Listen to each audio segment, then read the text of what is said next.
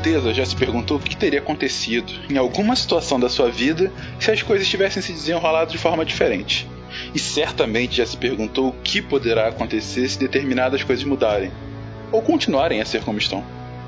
Imaginar possibilidades futuras e reimaginar cenários passados é uma das características mais sofisticadas e talvez mais únicas da mente humana. A capacidade de fazer suposições ou demais é a raiz da inteligência. Todas as invenções, as descobertas, as ações e decisões que constroem a história individual e coletiva do mundo em todos os níveis, no fundo, soa respostas à mesma pergunta: mas e se? Nessa série, essa pergunta foi e será feita inúmeras vezes. Imaginamos vários cenários em que a realidade poderia ser completamente diferente do que ela de fato é. E a partir daí, usando as ferramentas da ciência, tentamos construir esses mundos alternativos da maneira mais concreta possível. Ou não.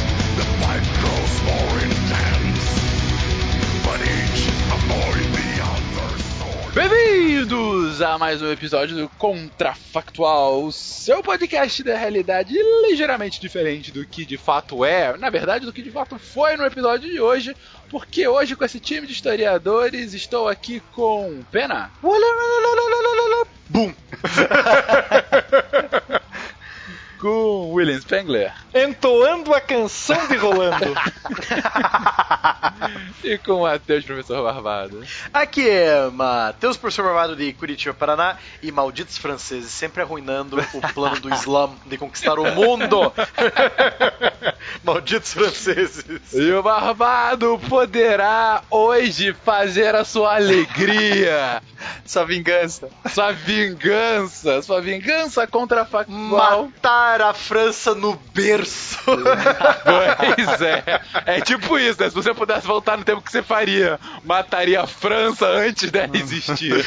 Porque hoje, queridos, falaremos sobre a seguinte pergunta: e se os mouros tivessem vencido na famosa e polêmica batalha de Poitiers? E aí, gente, meia hora para isso.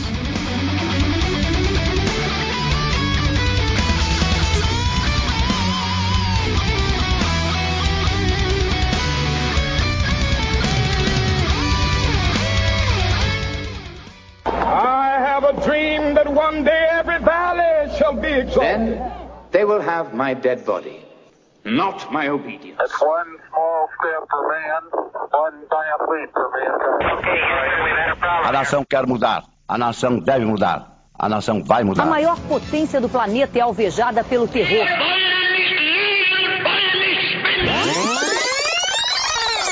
Contrafactual.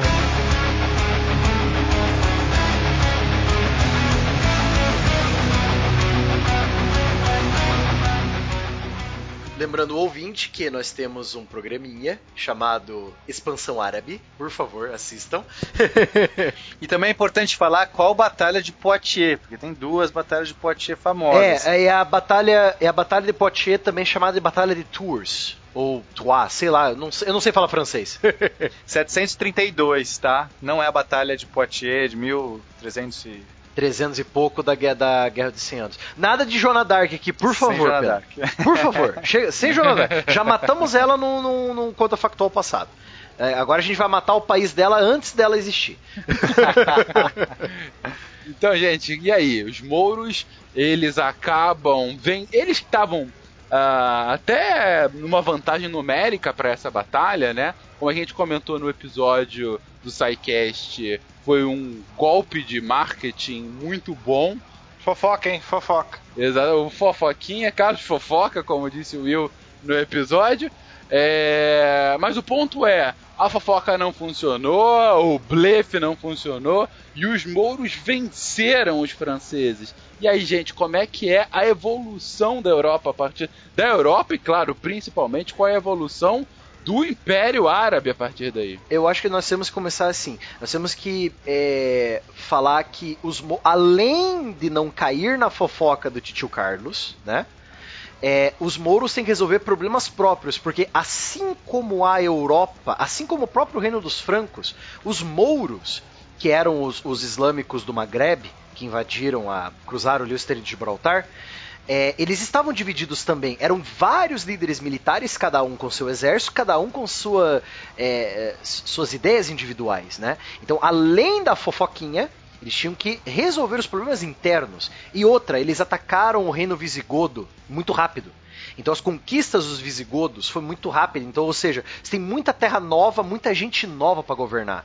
Rebeliões iam começar a pipocar, entendeu? Então eles têm que resolver tudo isso. É, esse império andaluz, né, que é o que eles estavam colocando ali, ele ainda estava muito jovem, muito cheio de problemas internos. Eu concordo com o Barbado que não está, é, se eles tivessem vencido ali na, na batalha de Poitiers, é, não é que eles estariam ali tudo né, tranquilo, olha lá, agora a gente tem uma porta para invadir aqui o resto da Europa. Eu acho que eles, eles, teriam que olhar com muita cautela esse, esse novo governo aí do Andaluz, da Andaluzia ali. Então, Fencas, nós temos que lembrar também que, além desses problemas que eu e o Pena acabamos de falar, é, você tem também os, os, líderes mouros já estavam discutindo sobre tá, pessoal, a gente vai para essa última batalha, mas a gente tem que organizar as coisas em casa. Nós conquistamos muita coisa e temos que voltar para resolver o problema, né?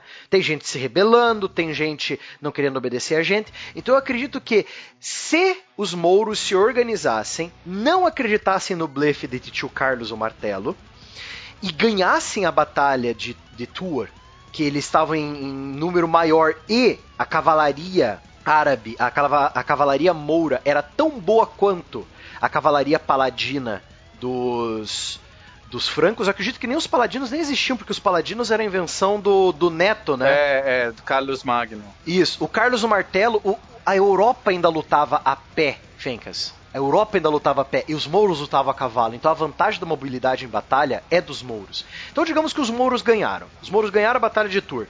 Eu acho que eles parariam ali por um tempo. Eu acho que eles, eles é, vamos nos organizar, ver os espólios que nós já ganhamos para ir para frente, entendeu? Então eu acredito que, que Tour, Tour seria li, o limite, por enquanto, do avanço. Tour é a muralha de Adriano. Seria, seria a muralha de Al-Andalus. é, sim, existiam problemas internos, a questão dos califados, mas eu acho que essa última vitória vai dar aquele vai reafirmar o ímpeto da expansão, é o Bush, o Chivunk, aqueles 40%. O cara ganha ali a, e a gente tem que lembrar também que a pretensa derrota não representou a parada na expansão, principalmente árabe na Europa, porque nós vamos ter as ilhas do Mediterrâneo sendo conquistadas, a gente vai ter presença moura na Península Itálica também. Então eu acho que a expansão continua. Mas Spengler, isso é até interessante porque até eu, que nós estudamos isso, né? Muita gente esquece Fencas e Pena. Muita gente esquece que a Batalha de Tours não foi a última batalha entre os muçulmanos tentando invadir a Europa. Nós tivemos a conquista da Sicília, a conquista da Sicília e do sul da Itália, nos anos 800. Então, na verdade, né? a Batalha de Poitiers, essa Batalha de Tours, a maior importância dela é a afirmação do Carlos Martel e, e portanto, com é, o desenrolar de todo o Império Carolíngio que vem depois.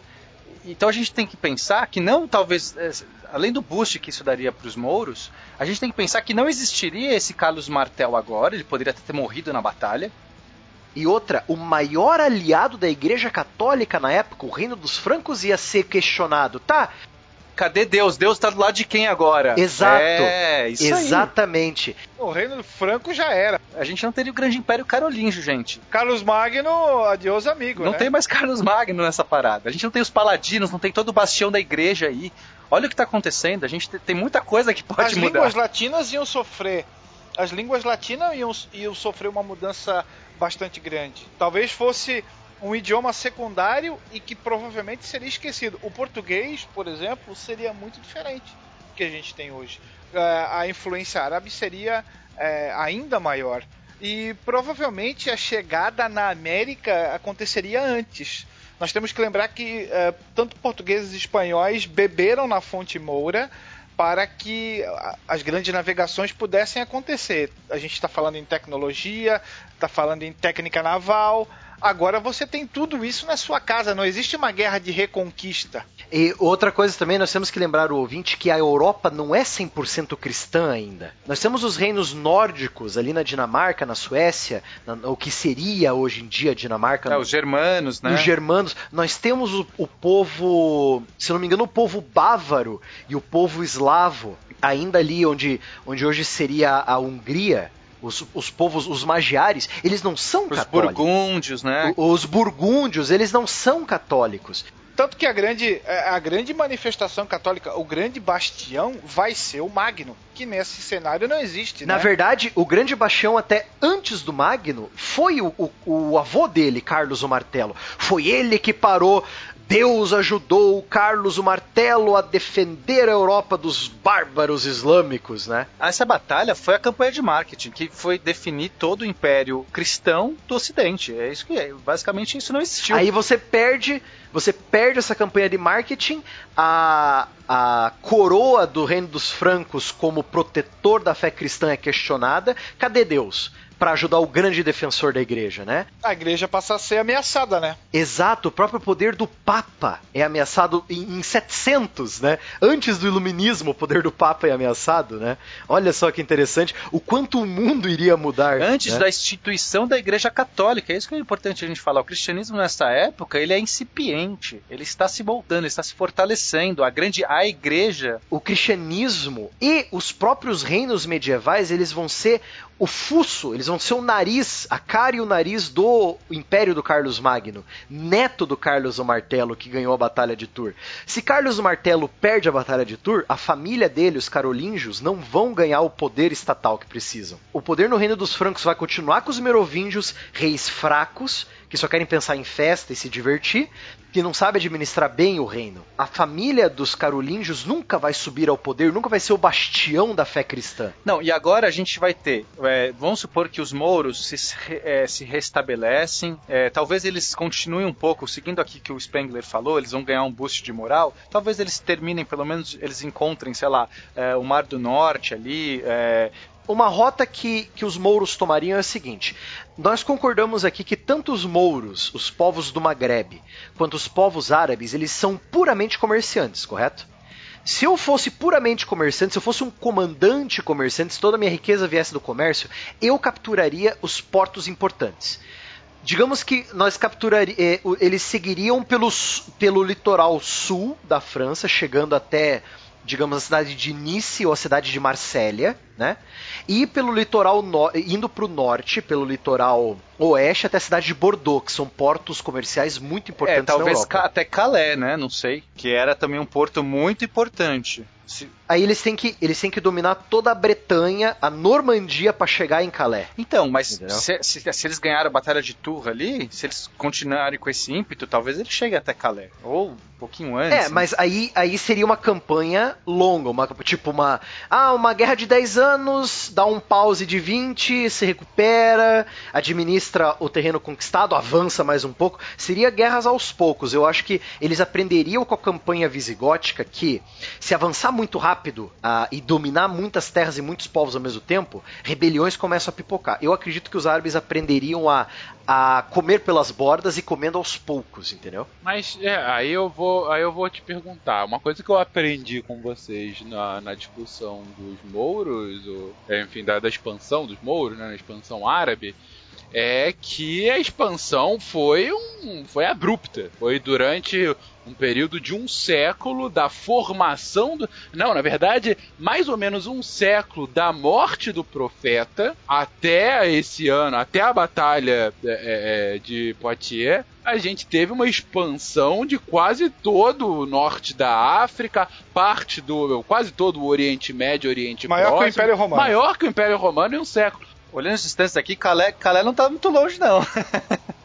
É, então, é justamente por isso que eu pergunto, Barbado. É, por que. é, Por que acabar parar? com a expansão agora? É, por que parar depois de, de, de continuar crescendo, se expandindo tão grande e mais, com uma missão. Olha só que, que irônico, com uma missão evangelizadora que tinha o Islã. O Islã tem é, essa cara já desde então, como vocês também me explicaram, de levar a palavra do profeta para a maior parte da população possível. Então você tem até uma causa nobre maior do que a expansão pela expansão. E sabe quem é que vai ganhar o grande apoio da igreja nessa situação? Os bizantinos. Que eles acabam sendo o contraponto dos árabes, Vai né? restar para os bizantinos. É a catapulta para você chegar no coração do Islã. A Igreja Católica vai falar: seguinte, bizantinos. Meu amigo Franco aqui deu com, deu com as pernas mole aqui, não, não conseguiu barrar os árabes. Agora é com você, é nós dois de novo. então a gente talvez não teria nenhum cisma do Oriente, nem a divisão da igreja entre Igreja Católica e Ortodoxa, né? Teríamos uma igreja reunificada por causa dessa, dessa pressão do- dos árabes. É, é aquela história, né? Você tem um inimigo comum que faz com que ah, diferentes interpretações nessa hora eles somem. Vamos se unir aqui para tentar eh, garantir o nosso, porque senão o rolo compressor tá chegando. E aí, vamos pagar para ver? O martelo lá, o cabo era fraco, quebrou. E aí? Ó, antes do, do Pena falar alguma coisa, Fencas, eu queria responder sua pergunta de por que parar, por que parar o avanço. O próprio avanço muçulmano, o avanço árabe, dos povos mouros, o avanço islâmico, é o avanço abrupto, é o próprio calcanhar de Aquiles do Império. Porque logo depois que o quarto e último o califa sagrado morre, você tem uma divisão. Você tem uma divisão de terras. Tá tão grande que você não sabe quem manda no quê. O governador do Egito vai mandar no Egito e tá, mas eu não reconheço seu governo aí em Bagdá. Eu não vou obedecer você, né? Então, o mundo árabe começa a se dividir em pequenos califados. Então não é mais uno. Não, tem um perigo, tem um perigo de acontecer como o Império Romano, de você começar, né, se fragmentar. Tem esse perigo. Na época da Batalha de Tours, 732, os Abássidas tinham tomado o poder dos Omíadas. Só que os mouros, o povo do Maghreb que foi convertido e era do exército omíada, ainda obedecia os, os Omíadas. Tanto que o califado de Córdoba vai se dizer o verdadeiro herdeiro do, do trabalho de Maomé. Então você vai ver que o norte da África não vai, não vai mais dar apoio aos mouros que criaram seu pequeno reino na, na, na Península Ibérica. Então é só eles. Eles têm que contar com eles e ponto, entendeu, Fencas? Por isso que, te, por isso que eles têm que pensar que é uma, uma- um avanço pouco, porque eles não têm mais o apoio da Península Arábica. Barbado, eu entendo o seu ponto, mas aí eu acho que essa visão que você está colocando é, olha só a ironia, uma visão contrafactual. Porque a gente está analisando o, o que ele foi o calcanhar de Aquiles. Eu tô perguntando às pessoas naquele momento. Eles não vão pensar, vou parar porque sim, vou parar. sim, você já tá pensando. dos- talvez eles não vissem esses problemas ali. Eles estivessem contagiados por essa moral, vamos embora. Exatamente. Assim, se eu seguir a sua lógica, na verdade, então o que vai acontecer é eles continuam se expandindo e eles se fragmentam por conta da expansão. Aí tudo bem, aí faz sentido com essa explicação. O que não dá pra gente explicar é eles param porque eles estão notando que vai haver a fragmentação. Não, não tinha como eles Ô, notarem. Fencas, eu acho que o que pode acontecer é o seguinte. é, eu acho que, vai, vamos seguir na, na lógica do, do Spengler, que eles vão estar fortalecidos com essa moral, venceram uma batalha importante, estão se firmando, é o Deus dele, esse caráter evangelizador. Eu acho que eles conseguem chegar pelo menos até ali o, o canal da Mancha, porque para eles é importante dominar tanto a os, os mares do, do sul quanto do norte. Eu acho que isso é muito Os importante. portos importantes, portos de comércio. É, Aham. chegou ali, o que, que vai acontecer? A gente vai ter um, um, um, um governo ali na Andaluzia que vai começar a extrair os recursos dali. Andaluzia é na Península Ibérica, tá, gente? Que, enfim. é- Rica em prata ainda, ainda tinha minas de prata na região. Não exatamente. podemos esquecer disso. E aí eles vão tentar é, se expandir para o leste e vão encontrar a, a- uma outra contraofensiva que vai ser, nesse nosso, nosso cenário, que vai ser ali do. Ah, dos, do Império do Bizantino. Império Bizantino. Do Perfeito. que sobrou do Império Bizantino, sim. Exatamente. Talvez eles não vão conseguir manter toda a unicidade até a, a- a- o, o Oriente Médio, né, que é da onde eles vieram, da onde eles depois foram cavando para o norte da África e tudo mais. Talvez eles vão perder essa conexão. Eu, eu- eu acho que realmente ali, como o Barbado falou, a gente vai ter alguns califados ali no meio. Você não vai conseguir manter aquela unicidade, mas talvez eles re- É, o, o governador do Egito vai governar o Egito. Dane-se o pessoal na, na, do, do califado de Córdoba, entendeu? Dane-se os moros que conquistaram ali. Eu vou cuidar do meu. E, e vai acabar se fragmentando. Olha só, eles vão gostar desse novo lugar onde eles estão, porque a gente está falando de uma Europa, de uma Europa ocidental muito fértil aí, uma região muito aprazível. Eu estou achando que esse governo, esse novo califado, esse novo, é, é, essa expansão moura, vai gostar desse novo lugar e vai se fortalecer muito aí. Como a gente não vai ter mais o império, o império de Carlos Magno para fortalecer a, todo o cristianismo e dar dinheiro para esse cristianismo, é muito dinheiro que não vai ter, ter sido escoado para a igreja. Esse dinheiro vai estar sendo escoado para onde? Para esses caras. Eles estão nessas terras férteis, na França, na Espanha, em Portugal. É, ali eles estão a, a, um passo da Grã-Bretanha. E aí a pergunta é: eles isolaram as ilhas bretãs, os, os bretões agora estão isolados do resto. O que vai acontecer? Eles não estão mais fazendo parte da mesma religião. Olha que coisa louca. Talvez eles pudessem facilmente também soltar uns barquinhos ali, eles têm é, uma navegação proeminente, e eles podem começar a ir para o norte ali, atravessar Nós temos que lembrar também que o, os reinos anglo-saxões que podem ser cristãos, mas eles estão totalmente fragmentados. Você tem sete reinos em uma ilha, sem contar a, os ataques dos, dos povos nórdicos de saques, né? Os ataques vikings, né? No... Talvez a batalha de Hastings aconteça antes agora nesse novo cenário, né? A batalha de Hastings que foi quando os saxões invadiram ali a os normandos, desculpa. Quando foi quando os normandos invadiram a Grã-Bretanha, talvez os normandos agora são quem? São esses caras, né? Os novos normandos. Não, mas então, os, eu acho que não, porque os normandos eles são descendentes dos nórdicos que o tatara-tatara-neto do Carlos Magno falou: Ó, oh, pra vocês pararem de atacar Paris, pega esse pedaço de terra aqui, que é a Normandia, terra dos, terra dos homens do norte. Aí que eles têm a ideia de, bom, vamos invadir as ilhas britânicas e tomar ali o que os nossos antepassados sempre tentaram tomar. Perfeito, vamos né? pensar nessa linha. Os normandos, é, eles né, vão pegar os povos germânicos. Então, se a gente pega os, os, povos germânicos, eles vão, eles vão ser vikings, né? Eles, têm, eles continuam sendo os vikings que foram, eles vão começar a pilhar todo o litoral. E eles vão encontrar quem agora? Eles vão encontrar os mouros nesse litoral. Quando eles chegarem ali na franquia, quem vai estar ali naqueles portos são os mouros. E a pergunta é o que, que, vai acontecer? Eles vão conseguir fazer uma colônia normanda ali? Entende a minha, a minha questão? Talvez não fosse já tão fácil. A, a questão é, os, os nórdicos, os germanos da Dinamarca, da, da Noruega e da Suécia, eles vão chegar para saquear, como eles sempre fizeram, ou eles vão chegar com a intenção de comércio? Aí depende como eles vão chegar.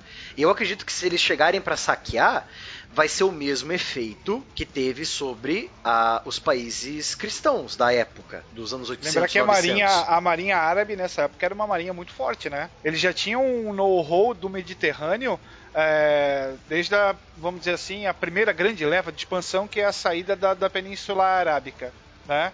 Fencas, escuta nessa só. Temos uma França totalmente, o que seria hoje a França, é totalmente tomada pelo Califado de Córdoba, certo? Beleza. Os vikings dos anos 800 vão tentar atacar o litoral dessa França moura, só que não vão conseguir, por causa da marinha moura que pode ser facilmente deslocada da Espanha para cima ali no Canal da Mancha. Não, e, e só, só, um, só um detalhe, Barbado. A gente vai ter um conflito muito interessante que nunca vimos na história, que é a navegação viking, que era muito desenvolvida, que era muito muito ágil, os barcos com, com calado baixo, que conseguiam ter agilidade, com é, uma, várias táticas de, né, de você é, de ataques e tudo mais, contra os, os, árabes, que já tinham nesse período, a gente já tinha a vela de formato triangular, também era uma, uma navegação muito avançada. Quer dizer, eu acho que a gente veria um conflito marítimo muito legal aí. Barcos maiores com remos maiores também, né? Tá, beleza. Então, voltando aqui. Então, nós vamos ter esse combate naval. Os vikings, o, os nórdicos, não vão conseguir passar por conta. O barco deles é bom, o dracar é bom, só que ele não dá. Tipo, não tem como um dracar de 80 homens atacar uma, uma galé árabe de com 160 guerreiros com tipo o triplo do tamanho, né? Impossível. Um não, mas se vários, né? É várias, várias, é, é várias, sim. Os, os mouros ainda vão ter a vantagem numérica no mar. O que, que os vikings vão fazer? Bom, se não dá para roubar da França, vamos roubar totalmente a ilha britânica. Então nós veríamos uma ilha britânica totalmente dominada pelos vikings. Eles tentaram fazer isso nos anos 800 e 900, não deu certo, o tal do Daneló, né? A lei dos daneses, a lei dos dinamarqueses, não deu certo. A Inglaterra conseguiu se recuperar e virar Inglaterra, terra dos ângulos. Agora, olha só, nós, nós íamos ver o nascimento de um novo reino nórdico, um reino viking nas Ilhas Britânicas. Como não tem a França para dividir as forças dos vikings, eles vão focar toda a força contra a Inglaterra, que era um país rico, um país fértil e com monastérios e igrejas cheias de ouro. Então deixa eu tentar entender como tá esse nosso cenário, que esse mapa tá, tá, tá interessante. Vamos lá. Ah, o- os árabes continuam controlando, ainda que com algum nível de fragmentação, todo o norte da África, Oriente Médio Próximo, é, até mais ou menos as portas do Império Bizantino, que é o novo bastião da cristandade. Digamos assim, o Império Árabe Árabe mesmo, não mouro, mas muçulmano, ele vai das portas ali da, da Anatólia, onde hoje é a Turquia, até a Argélia. Da Argélia para o Marrocos e para a Espanha é dos mouros. Entendi, tem já uma fragmentação de fato. Eles mesmos tinham essas diferenças, é. A gente acaba pondo tudo no mesmo pacote, mas eles se veem diferentes. Os dois são muçulmanos, os dois são muçulmanos, mas você tem essa divisão, exatamente. Perfeito, então, gente. Obrigado pela explicação. Então a gente tem o Império Árabe do norte da África, Oriente Médio e próximo até ah, ah, o Império Bizantino. Ah, na Europa você tem toda a Península Ibérica, boa parte da atual França, e chegando ali perto do que viria a ser o Sacro Império, né? Aqueles Até o reinos- Rio Reno. até o Rio Reno, exatamente. Então, da Península Ibérica até o Rio Reno, dominada pelos mouros. E os vikings nunca chegam, de fato, a invadir a Europa, A tomar Paris, a roubar Paris, a roubar Roma, eles não vão chegar a fazer isso. mas, pelo contrário, eles vão para as ilhas inglesas, onde eles vencem os proto-ingleses, né? Vencem os povos bretões, os povos anglos, né? Ah, que, que lá existem os celtas, possivelmente também, né? Os celtas na, na, na Irlanda, no País de Gales. É, é celtas na Irlanda, País de Gales e Escócia. É, é, eu entendo a posição, mas eu- a minha pergunta é: vencem inclusive os celtas, né? Isso. Sim, porque agora a- as forças vikings não vão se dividir. Ah, um pouquinho vai para a França, ataca a França, um pouquinho ataca a Inglaterra. É, é, a, a invasão nórdica ia ser mil vezes mais pesada as ilhas inglesas, porque não tem mais um foco, tipo, não tem mais vários focos, tem um Não, foco e, e só, outra é também, as com ilhas. a, com a Inglaterra, né? As ilhas britânicas isoladas, por conta agora que você tem um- os mouros, né? Do outro lado, eles também vão ficar enfraquecidos, não vão ter tanto acesso ao continente. Então, isso também vai dificultar. É verdade. Moral da história: a gente tem aí ah, nesse- no canal da Mancha, basicamente a confluência de três modelos de vida e religião, inclusive, totalmente distintos, né? Você tem ali perto dos reinos cristãos, ainda que ainda está em formação. Mas é uma pergunta, é, agora nesse finalzinho. É possível que o Sacro Império não virasse o Sacro Império, mas sim fosse convertido para o Islã? O Sacro Império não existe porque Carlos Magno nunca existiu. Justamente, é- essa é a minha pergunta. Os reinos que viriam a ser o, do- o Sacro Império futuramente. Iam estar mais fragmentados ainda. E, e aí a minha pergunta é: tão fragmentados a ponto de nunca sequer aderirem fortemente à cristandade e inclusive poderem se tornar muçulmanos? Não, mas aí a gente tem tem os bizantinos na jogada, a igreja não se divide, ela, pelo contrário, ela se unifica ainda mais e tu vai ter um, talvez até um, um trabalho de duas frentes. Você tentar, é, a partir de Constantinopla, atingir o coração do Império Árabe, É que o Egito e a- o Iraque que é o celeiro, né? Ali o Egito principalmente, e do outro lado o movimento de expansão do leste para o oeste europeu, talvez numa contraofensiva para arrebanhar mais fiéis naquele vácuo ali. você teria uma cruzada e uma reconquista ao mesmo tempo 300 anos antes. Sem contar, a gente, tá, a gente tá esquecendo muito o papel dos vikings, pessoal. O pessoal do norte da Alemanha é tudo pagão. Eles acreditam nos antigos deuses ainda. Sim, e sem, sem o império de Carlos Magno, eles talvez não se convertessem tão rápido, né? Talvez eles ficassem ali aderidos à sua própria religião ou fossem convertidos pelo, pelo islamismo. Os nórdicos que morariam nas Ilhas Britânicas, na Dinamarca e na Noruega, eles continuariam pagãos. Então você teria três grandes religiões na Europa. Você teria uma religião islâmica, dos mouros, a religião cristã unificada com a igreja do Oriente, com a igreja de, de Bizâncio, e os pagãos nórdicos vivendo nas Ilhas Britânicas e no extremo norte da Europa. Aí você teria uma força evangelizadora, tanto por parte dos árabes quanto por parte dos cristãos, para catequizar ou pro Islã ou, pro- ou para Cristo os pagãos do extremo norte. Aí que vem uma briga bacana, uma briga de- não uma briga de guerra, mas uma briga de influência religiosa. Que quem os vikings apoiarem vai virar a mesa. Então os vikings eles viram massa de manobra, como o Spengler falou. E a gente vai ter ali no, no Reno, no Danúbio, uma fronteira de religiões e que ah, provavelmente vai a- ocorrer essas, essas cruzadas, né? Porque são, são duas religiões que não se bicam, cada uma fortalecida no seu lado, e eles vão tentar eh, ficar fazendo ali eh, as suas cruzadas particulares e, e- e todas essa- essas guerras de reconquista, né? Talvez os vikings, por serem, é, por serem o terceiro jogador, o terceiro player nesse tabuleiro, talvez eles aproveitem a fraqueza uma hora dos cristãos, outra hora dos árabes e ata faça ataques rápidos para roubar a roubar as cidades litorâneas, mas não mais que isso, sabe? Até o momento que é, uma das religiões vira o tabuleiro e esse mundo viking acaba virando ou Islã ou É, cris- e eu acho que é Islã, cristão viu? e- Porque pensando que a gente, se a gente é, olhar que a- a- os árabes tinham uma tecnologia bem é, interessante já, eles tinham um conhecimento científico bem, bem interessante, eles talvez é, conseguissem um poderio militar ali no Canal da Mancha a ponto de conseguir fazer uma invasão e pegar esse, e do- dominar os vikings. Não, mas nem, nem por invasão também, pena. Você tem que lembrar que pra você virar muçulmano é mil vezes mais fácil que você virar cristão na época, entendeu? Os, os passos pra você se tornar um muçulmano é muito, são muito mais simples do que você virar um cristão nos anos 800, 900. Então eu acho que se fosse para os vikings escolherem, largarem os deuses antigos e aceitar um deus novo, eu acredito que o Islã seria mais fácil, porque é mais fácil de seguir o Islã. Ah, são cinco regras básicas. Segue isso aqui que tu, tu tá dentro. Ah, beleza, então. Porque se eles seguirem o Islã, eles vão ter todo um suporte, vão ter eh, uma vida muito mais fácil ali, né? Nós temos que lembrar que os nórdicos são comerciantes. Eles não têm fazendas na Dinamarca, não têm fazendas na Noruega. É terra ruim para plantar. Eles vão ser comerciantes. Os mouros são comerciantes, então, a- a- querendo ou não, as culturas se casam. O interesse econômico se liga. Ligando o interesse econômico, liga o interesse religioso.